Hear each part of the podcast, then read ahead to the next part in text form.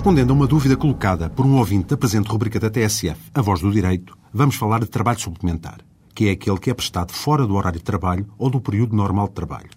e das formas de remuneração do mesmo que estão previstas no Código de Trabalho na sua nova versão, que entrou em vigor no dia 17 de fevereiro de 2009. Tal trabalho suplementar tem, em regra, limites máximos diários, duas horas em dia normal de trabalho, e limites máximos anuais, podem destes últimos variar entre as 80 horas, trabalho a tempo parcial, e as 200 horas, consoante estabelecido por lei ou regulamentação coletiva de trabalho.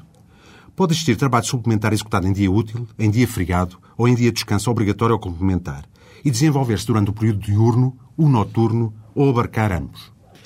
O trabalho suplementar em dia útil é, em regra, remunerado com acréscimo sobre o salário normal relativo àquele mesmo período de 50%, primeira hora ou fração, e 75%, segunda e demais horas ou frações subsequentes. Sendo o mesmo trabalho extraordinário pago com um acréscimo de 100% sobre a remuneração normal por cada hora ou fração executadas em dia feriado ou descanso semanal obrigatório ou complementar. Para além de tal remuneração pecuniária, o trabalhador tem ainda direito à concessão, pela entidade empregadora, de um descanso compensatório remunerado, que será de 100% no caso de trabalho suplementar prestado em dia de descanso obrigatório e a gozar nos três dias úteis seguintes ao tal prestação.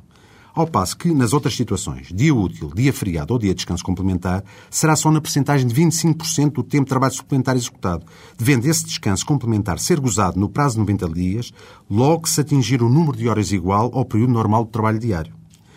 A regulamentação coletiva de trabalho pode substituir tal descanso compensatório, com exceção daquele relativo ao trabalho suplementar prestado em dia de descanso obrigatório, por pagamento de dinheiro e ou redução posterior e equivalente do tempo de trabalho noutro ou noutros dias normais de trabalho, permitindo a lei situações especiais de substituição de tal compensação por prestação de trabalho remunerado com pelo menos 200% da retribuição normal. Estes dias de descanso compensatório não se confundem com o direito a férias. Até à próxima rubrica.